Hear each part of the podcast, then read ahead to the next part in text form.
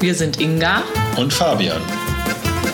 Inga schreibt ein Buch und ist auf der Suche nach neuen Tänzen und Inspirationen. Fabi ist Softwareentwickler, unterrichtet Yoga und wollte schon immer das Leben als digitaler Nomade genießen.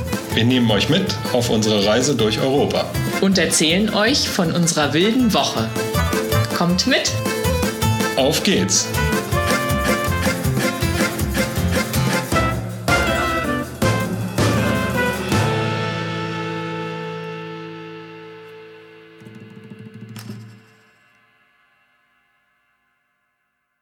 Hallo, hallo. Hallo auch von mir. Wir melden uns zurück aus unserer Unterkunft in Coimbra. Es gibt was Neues für den Podcast, also seid schon mal gespannt und bleibt dabei. Zuerst gibt's aber wie immer ein paar Tapas. Wir starten mit der Begegnung der Woche. Was war das bei dir?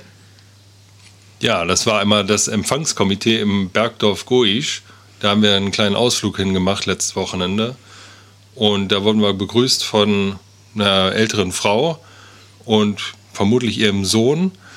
Und ja, das allein war schon mal ein ganz witziger Anblick, weil der Sohn hatte so einen ja, richtig oldschool Ballonseidenanzug an, äh, hatte ein paar Piercings im Gesicht und war insgesamt ein ziemlich schmales Hemd. Der konnte auch ganz gut Englisch, hat dann immer so ein bisschen übersetzt und vermittelt und ja, wir haben uns ganz nett begrüßt und da erstmal unsere Bleibe für das Wochenende gezeigt. Ja, irre. Sonnenanzug hatte ich irgendwie schon seit den 80er Jahren nicht mehr gesehen, glaube ich. Ich hatte diese Woche eine sehr stürmische Begegnung und zwar mit einem Hund namens Buck. Den haben wir in einem Café kennengelernt und ähm, ja, erst war der ganz heiß auf mein Sandwich und nach dem Essen habe ich den dann noch ein bisschen gestreichelt. Und ja, schwupps, ist er mir direkt auf den Schoß gehopst, als würde er mich schon Ewigkeiten kennen. Dann kommen wir zum Wort der Woche. Das ist bei mir auch so ein bisschen die nervigste Kategorie diesmal. Mein nerviges Wort der Woche ist nämlich Roundabout. Äh, mal was Englisches zur Abwechslung, das heißt Kreisverkehr. Ich habe nämlich das Navi im Handy auf Englisch gestellt und hier gibt es halt so viele Kreisverkehre, dass eigentlich das Handy nichts anderes sagt als Roundabout. Und wenn man dann aus dem einen Roundabout raus ist, dann kommt gleich wieder der nächste Roundabout und so weiter und so fort. Und ja, langsam kann ich das Wort nicht mehr hören. Uiuiui, ui, Fabi ist genervt. Mein Wort der Woche ist Estante. Das heißt Regal. Ja, ein Wort, das erstmal sehr aus dem Leben gegriffen klingt, das ich aber an einem sehr besonderen Ort aufgeschnappt habe. Und wo ich das gelernt habe, dazu verrate ich euch später mehr. Und welchen Wunsch hast du dir diese Woche erfüllt? Wir haben die Uni von Coimbra besichtigt. Da war ich schon ganz heiß drauf. Ich wollte auf jeden Fall mal sehen, wie die Studenten hier so lernen und die alten Gebäude der Uni kennenlernen. Ja, und einen sehr speziellen Ort besichtigen, auf den ich mich schon vorher, bevor wir nach Coimbra gefahren sind, wahnsinnig gefreut habe. Welchen Wunsch hast du dir denn diese Woche erfüllt? Bei unserem Wochenendtrip war ich tatsächlich mal im Fluss baden. Und das würde ich jetzt nicht als Eiswasser bezeichnen, aber immerhin als doch recht kaltes Wasser. Und ja, das wollte ich halt schon eigentlich auch mal gerne eine Zeit ausprobieren. Hatte das immer wieder mal in YouTube-Videos gesehen und auch so mal mitbekommen, dass das ganz gesund sein soll. Und da habe ich mich jetzt mal auch wieder überwunden und bin in kaltes Wasser gestiegen. Ja, Wahnsinn. Ich war echt erstaunt, dass du dich das getraut hast und ja, da ein paar Minuten drin gut. saßt. Ich habe mich nicht getraut. Ich habe aber auch gemerkt, dass mein Körper ganz schön zu kämpfen hatte danach. Also war so ein bisschen wie krank sein danach schon fast, aber hab's gut überstanden trotzdem. Ja, es gab dann Kaffee und Kuchen und dann ging es wieder, ne? Und Nickerchen. genau. so, jetzt aber schon wieder genug rumgelabert. Was haben wir denn sonst so erlebt diese Woche? Erzähl du doch mal von unserem tollen Ausflug nach ja. Goisch.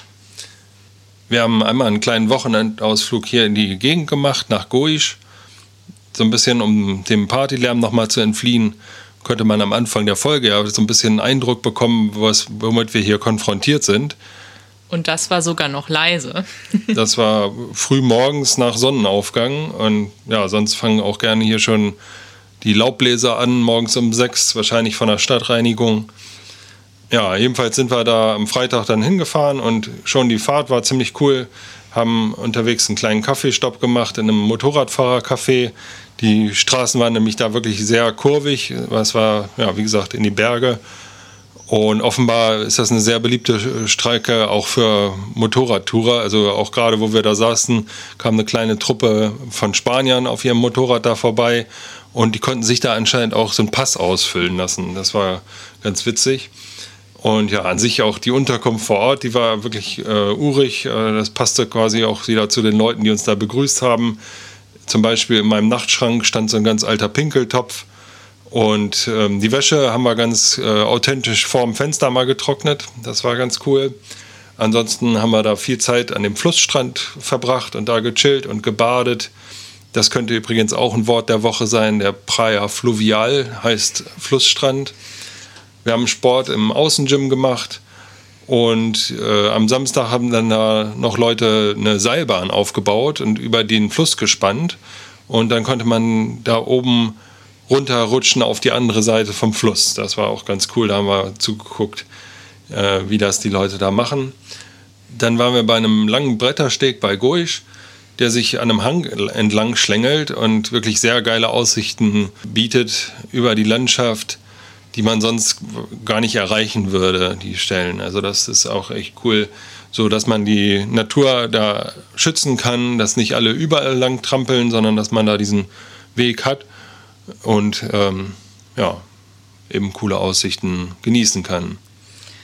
Das machen die in Portugal hier, glaube ich, immer mehr. Da gibt es auch einen eigenen Instagram-Kanal für diese Passadizos oder wie die heißen, also diese Bretterstege. Das ist ganz spannend, dass die da so viele Bretterstege anlegen, also nicht nur in den Bergen, sondern auch am Meer. Was haben wir noch gemacht? Wir sind dann zum Schieferdorf Serdera bei Lusha gefahren und haben das besichtigt. Das ist im Prinzip wie ein kleines Freilichtmuseum ohne Eintritt. Und ähm, ja, da sind wir durch dieses kleine Dörfchen gegangen und haben uns diese Schieferhäuser angeguckt das war so ein bisschen auch wie, eine, wie ein kleiner Ausflug in vergangene Zeiten. Ich habe dann noch mal ein bisschen nachgelesen. Anfang des 19. Jahrhunderts haben da wohl so über 70 Leute gelebt. Und dann irgendwann in den 70er Jahren war das Dorf aber komplett verlassen. Also da lebte keiner mehr.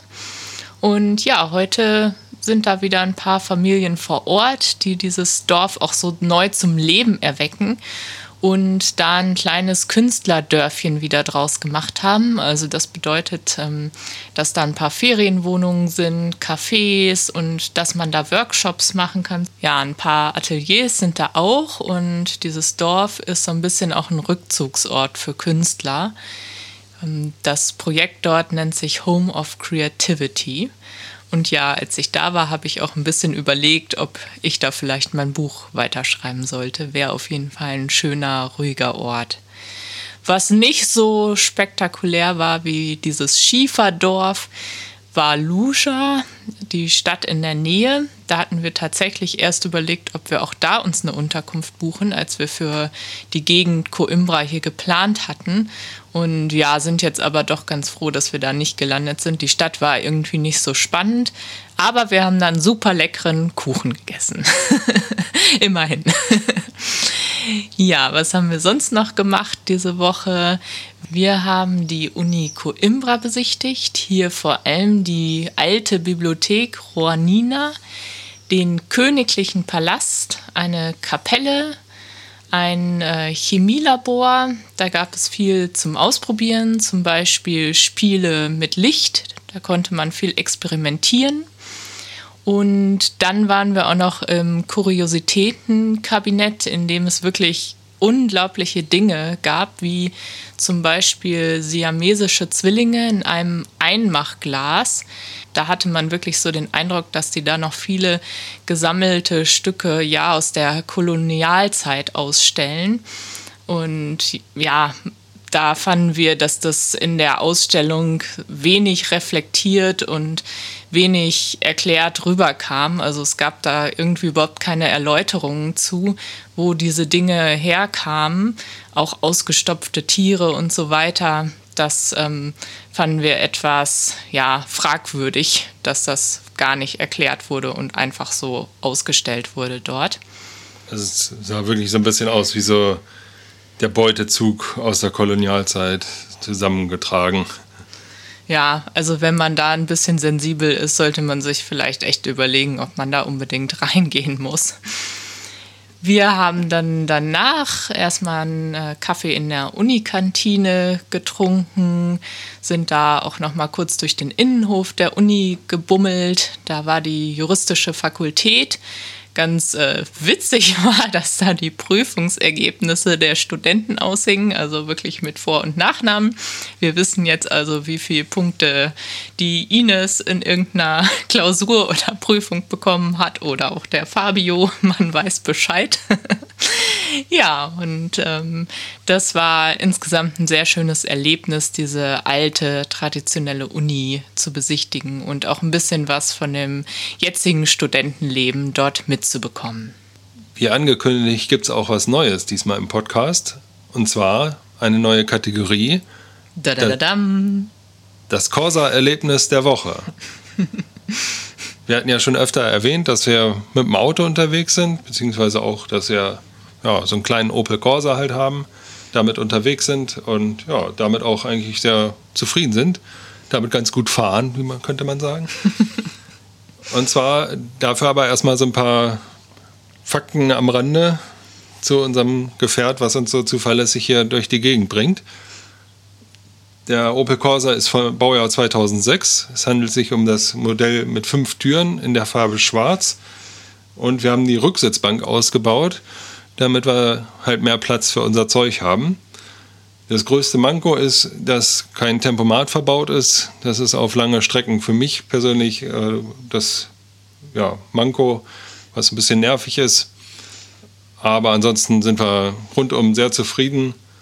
Wir haben aber dem Corsa noch keinen Namen gegeben. Ja, deswegen wollen wir von euch wissen, habt ihr eine Idee, wie der Corsa heißen könnte? Dann schreibt uns doch eure Idee und schlagt einen Namen vor. Und wir gucken dann unter den Vorschlägen und ja, machen vielleicht eine kleine Abstimmung oder so, wie unser Corsa denn dann nun heißen soll. Genau. Ja, was war denn jetzt das Erlebnis der Woche? Und zwar war das die Fahrt zu diesem Schieferdorf Cerdera ja, da mussten wir teilweise im ersten Gang die Serpentinen hoch. Das war wirklich ein ziemliches Hin und Her, wo uns selber während der Fahrt schon fast ein bisschen schlecht geworden ist auch. Ja. Aber ja, der Corsa hat es gut weggesteckt und äh, hat auch Spaß gemacht auf jeden Fall. Ja, unsere Autopflanze hat allerdings ihre Zeit im Corsa nicht so gut weggesteckt. Wir hatten ja bei diesem Holzkünstler in Monchique in der Algarve so eine kleine Sukkulente geschenkt bekommen. Und ja, es ist wirklich eine Schande, muss, muss man sagen. Also wirklich peinlich. Die ist total vertrocknet, weil wir die im Corsa haben stehen lassen und zu viel Sonne drauf geknallt ist. Also die sieht echt nicht mehr gut aus. Ja, wir sind noch nicht ganz sicher, ob es zu viel Sonne ist oder ob wir sie vielleicht auch übergossen haben. Also wer da einen Tipp hat, die hat jetzt ziemlich braune Blätter, sieht tatsächlich nicht komplett vertrocknet aus. Ein bisschen grün ist auch noch in der Mitte. Wir werden euch mal berichten, ob wir sie noch reanimieren können. Auf jeden Fall, ihr merkt, man schenkt uns besser keine Pflanzen. Was hat dich denn sonst genervt diese Woche, Inga? Ja, mein Muskelkater. Also das ist auch echt ähm, irgendwie peinlich, weil wir sind auf diesem Brettersteg ein bisschen entlang gelaufen. Das war jetzt aber auch nicht die ultimative krasse Wanderung. Das war etwas über ein Kilometer. ja. Aber ja, gut, ein paar Treppen halt, ne, hoch und runter. Ja, und dann haben wir ja ein bisschen in dieser Außensportanlage trainiert. Also da muss ich echt so ein paar Bewegungen gemacht haben, die wahnsinnig auf die Waden gegangen sind. Und ich hatte diese Woche wirklich so stark Muskelkater, dass jedes Mal, wenn ich aufgestanden bin, ich erstmal fast äh, auf den Boden gefallen bin oder nicht gut laufen konnte. Also äh, so ein bisschen getorkelt oder geschwankt bin. Also und das von dem bisschen Training. Mh, hm, echt ein Phänomen. Ich muss mehr Sport machen. Was hat dich genervt? Ja, ich hatte es ja schon gesagt, bei mir sind es die Kreisverkehre diese Woche.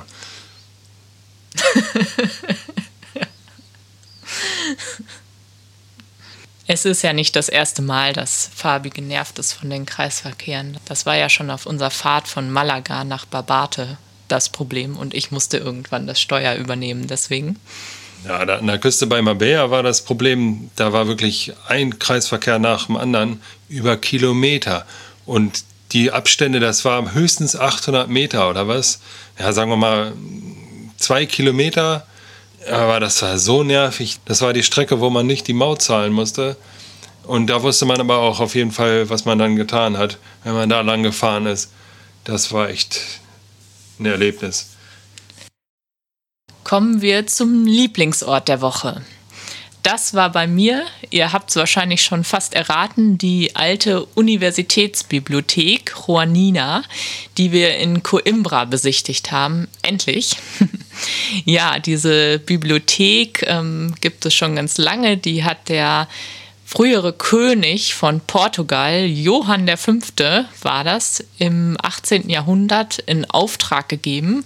Und ja, sie ist wirklich eine der schönsten Bibliotheken, die ich je besichtigt habe. Vielleicht ein bisschen vergleichbar mit der Anna Amalia Bibliothek in Deutschland. Auf jeden Fall sind dort über 200.000 kostbare Bücher versammelt. Und ja, die und die tollen Räume haben wir uns angesehen. Die ganze Besichtigung startete aber erstmal im Uniknast, also irgendwie voll überraschend. Und das waren ja vor allem zwei winzige Räume. Und wir haben da ein bisschen rumgewitzelt, ne? Da bröckelte auch schon überall der Putz von der Decke und so. Ja, also da wäre man jetzt nicht gerne eingesperrt gewesen wir haben dann überlegt, warum man als Tourist erst in dieses Gefängnis äh, geschoben wird und haben dann gedacht, ja, wahrscheinlich ist das so eine kleine Vorwarnung. In der Bibliothek ist nämlich verboten zu fotografieren und wir haben dann gemutmaßt, dass die, die dort aber doch fotografieren, dann nachher in den Knast eingesperrt werden. Weiter ging die Besichtigung dann in einen Vorraum der Uni. Da standen auch schon viele Bücher, aber der war noch nicht ganz so spektakulär.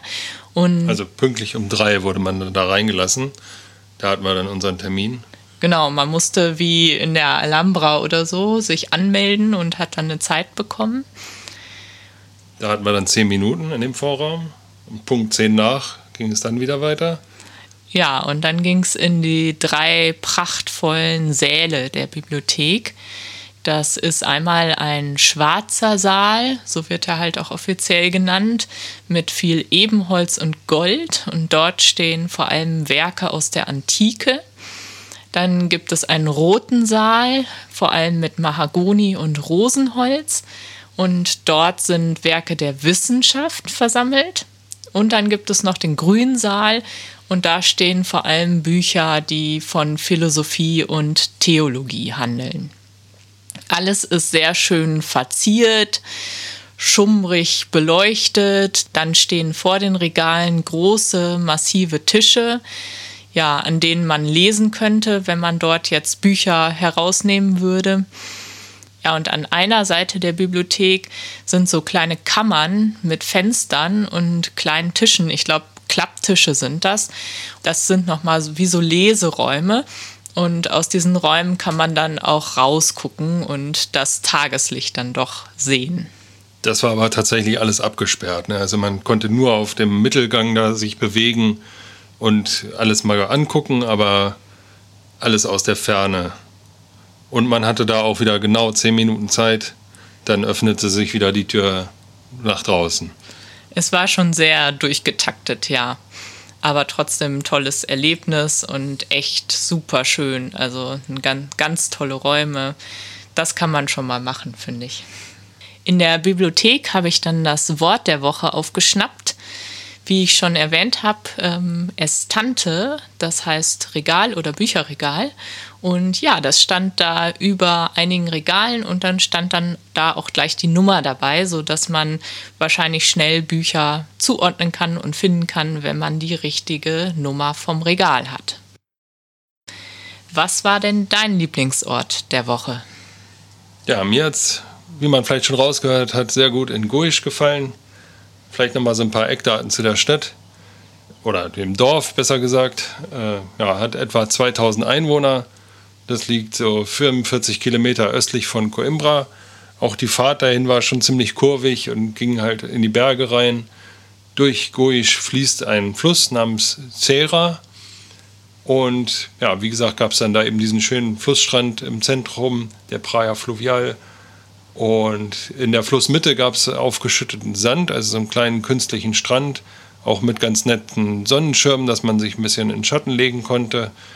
Gleich nebenan gab es auch ein Café, was halb so aufs Wasser draufgebaut war. Da war dann die Terrasse auf dem Wasser und sogar auch einige Sitzplätze waren so gebaut, dass man dann mit den Füßen tatsächlich im Wasser baumeln konnte.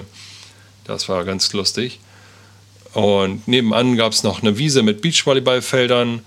Wie gesagt, dann auch da in der Nähe die Trimm-Dich Fitnessgeräte und an einem Tag eben auch die Seilbahn über den Fluss.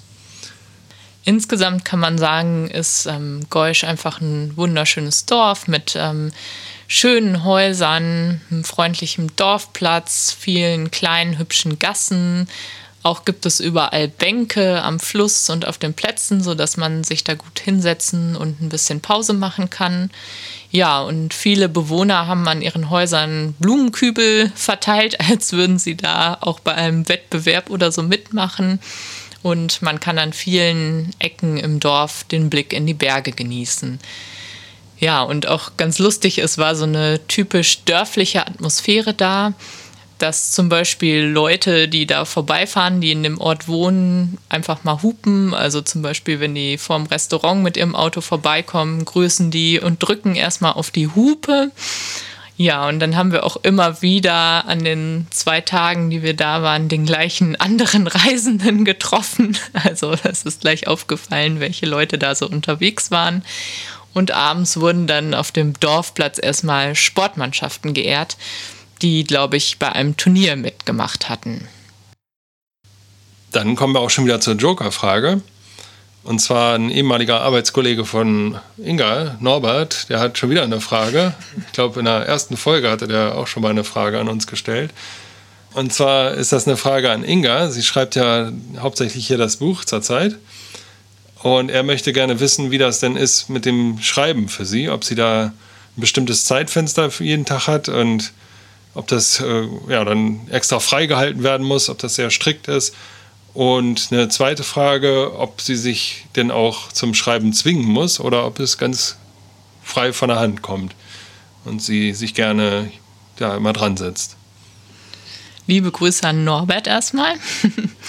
ja, ich habe tatsächlich so ein Zeitfenster. An den meisten Tagen schreibe ich so ungefähr von 9 bis 12 Uhr wenn alles gut läuft. Und ähm, ja, also da schreibe ich natürlich nicht nur, manchmal geht es auch darum, Kapitel auszuarbeiten oder zu recherchieren oder Kapitel zu überarbeiten. Manchmal würde ich gerne noch früher anfangen mit dem Schreiben, also so um acht. Das muss ich aber zugeben, habe ich auf unserer Reise bisher selten geschafft. Also Meistens mache ich vorher noch ein paar Sachen, ein paar Dehnübungen, Frühstücke und so weiter. Und dann kriege ich es einfach nicht auf die Kette. Aber um neun schaffe ich es dann immer gut anzufangen. Und ja, Fabian ist meist schon lange vor mir wach und arbeitet dann. Ja, bei mir ist es eigentlich so, dass ich direkt nach dem Aufstehen mich an den Computer setze und erstmal anfange zu arbeiten. Inga schläft dann halt noch ein paar Minuten und genau, so starte ich eigentlich jeden Tag. Irgendwann frühstücken wir dann zusammen. Und dann habe ich ja auch immer ein paar Konferenzen bzw. Gespräche über den Tag verteilt. Und meistens bin ich dann hier schon dank der Zeitverschiebung so um kurz nach zwei fertig wieder mit meiner Arbeit. und kann dann auch mit Inga zusammen den Nachmittag genießen. Ja, das ist schön. ja, man muss dazu sagen, Fabian hat ja keine Vollzeitstelle und das ist halt für unsere Reise auch echt ein Segen. Zu der zweiten Frage von Norbert, ob ich mich zum Schreiben zwingen muss. Nö, das ist eigentlich nicht so. Es ist schon gut, dass ich mir die Zeit so ein bisschen reserviert habe morgens und da auch versuche, die wirklich immer zum Schreiben und für das Buch zu nutzen, weil ich habe echt gemerkt, man muss auch so den Ideen etwas Zeit und Raum geben. Nur so kann dann die Geschichte entstehen und sich entwickeln. Manchmal ist es zwar so, dass man so Einfälle auch nebenbei hat, irgendwie beim Duschen oder beim Wandern, aber man muss ganz ehrlich sein, um alles wirklich auszuarbeiten und um auf noch bessere Ideen zu kommen und alles zu durchdenken, braucht man wirklich viel Zeit und die muss man sich dann halt auch geben. Das kann man nicht alles so husch husch nebenbei machen. Aber was natürlich so ist, es gibt auch manchmal Tage, an denen es ähm, nicht so richtig rund läuft und manchmal aber dann dafür Tage, an denen alles richtig gut ist und ja, sich Probleme, die ich mit der Geschichte vielleicht hatte, lösen, die neuen Ideen mir nur so zupurzeln und ja, ähm, wenn ich aber mal so einen ganz, ganz üblen Tag habe und von der Reise einfach fertig bin und Kopfschmerzen habe oder sonst was, dann gebe ich mir selber frei, weil es dann halt auch keinen Sinn hat zu schreiben. Ja, soweit erstmal zu meinem Schreibprozess. Habt ihr denn noch weitere Fragen zu meinem Buchprojekt oder zu unserer Reise? Dann schickt sie uns gerne. Ja, und denkt auch dran, wenn ihr einen Vorschlag habt, wie unser Corsa heißen könnte, dann schreibt uns den gerne auch. Wir sind gespannt. Bis nächste Woche. Und bleibt wild!